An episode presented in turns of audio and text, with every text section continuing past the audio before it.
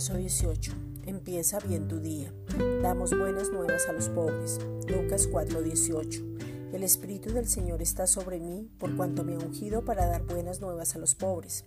Una persona pobre está empobrecida, no tiene nada material, pero también hay pobres de espíritu, los que no tienen identidad, no saben lo que tienen y no saben para dónde van.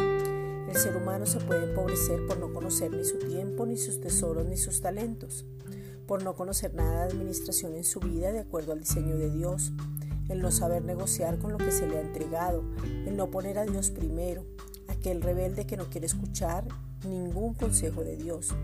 Un pobre es aquel que permanece en el pecado de no creer en Jesús. Es aquel que tiene malas conexiones con personas inadecuadas, no sabe administrar, es codicioso, no es agradecido, no reconoce que solo no puede.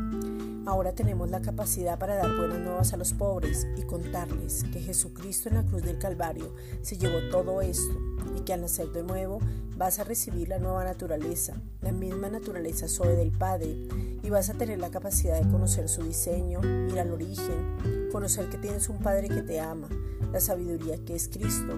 Y desde ahí vas a poder manejar tu tiempo, tesoros y talentos ser buen administrador, aprender a negociar, saber que Cristo es el centro y único en tu vida, saber que eres verdaderamente libre y más que vencedor.